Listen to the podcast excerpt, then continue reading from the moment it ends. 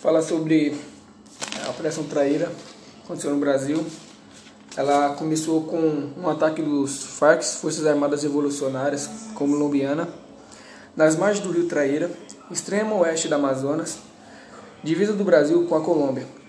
Cerca de 40 guerrilheiros colombianos surpreendeu 17 guerreiros brasileiros, sendo que a maioria estava almoçando e mal podendo reagir ao ataque covarde. Deixaram três mortos e nove feridos.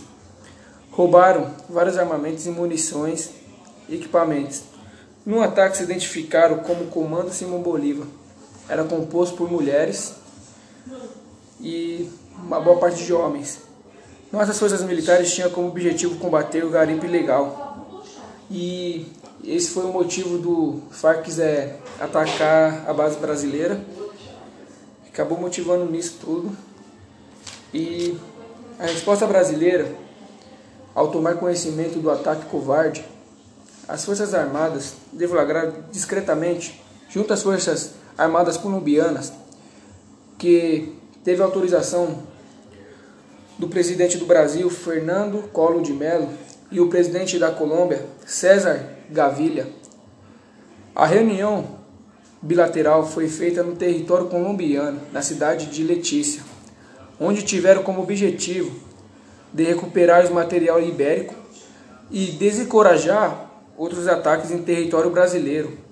As Forças Aéreas Brasileiras apoiou a operação mandando aviões de apoio de logística CC-30 Hércules e CC-115 Búfalo, seis helicópteros AH-1H.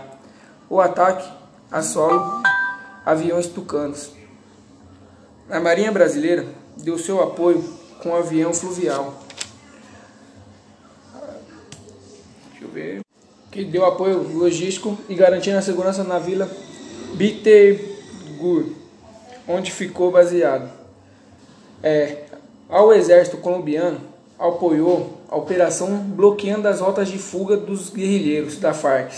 O exército brasileiro teve como missão se infiltrar na mata, caçar os guerrilheiros e finalizá-los, e recuperar os armamentos roubados. O Brasil enviou os guerrilheiros de selva do 1 Batalhões de Especiais de Fronteiras, os Forças Especiais, que também tem como conhecimento os fantasmas do 1 Batalhão de Ações Especiais.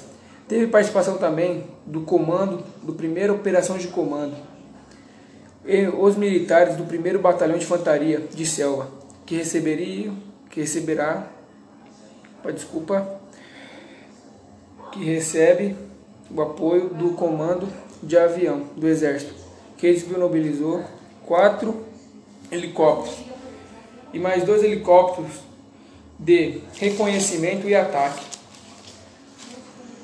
É, com esse grande número de guerreiros de selva, conhecido como os melhores em área de floresta, o apoio das Forças Armadas da Colômbia e do Brasil não deixaram nenhuma chance para os guerreiros da Farc.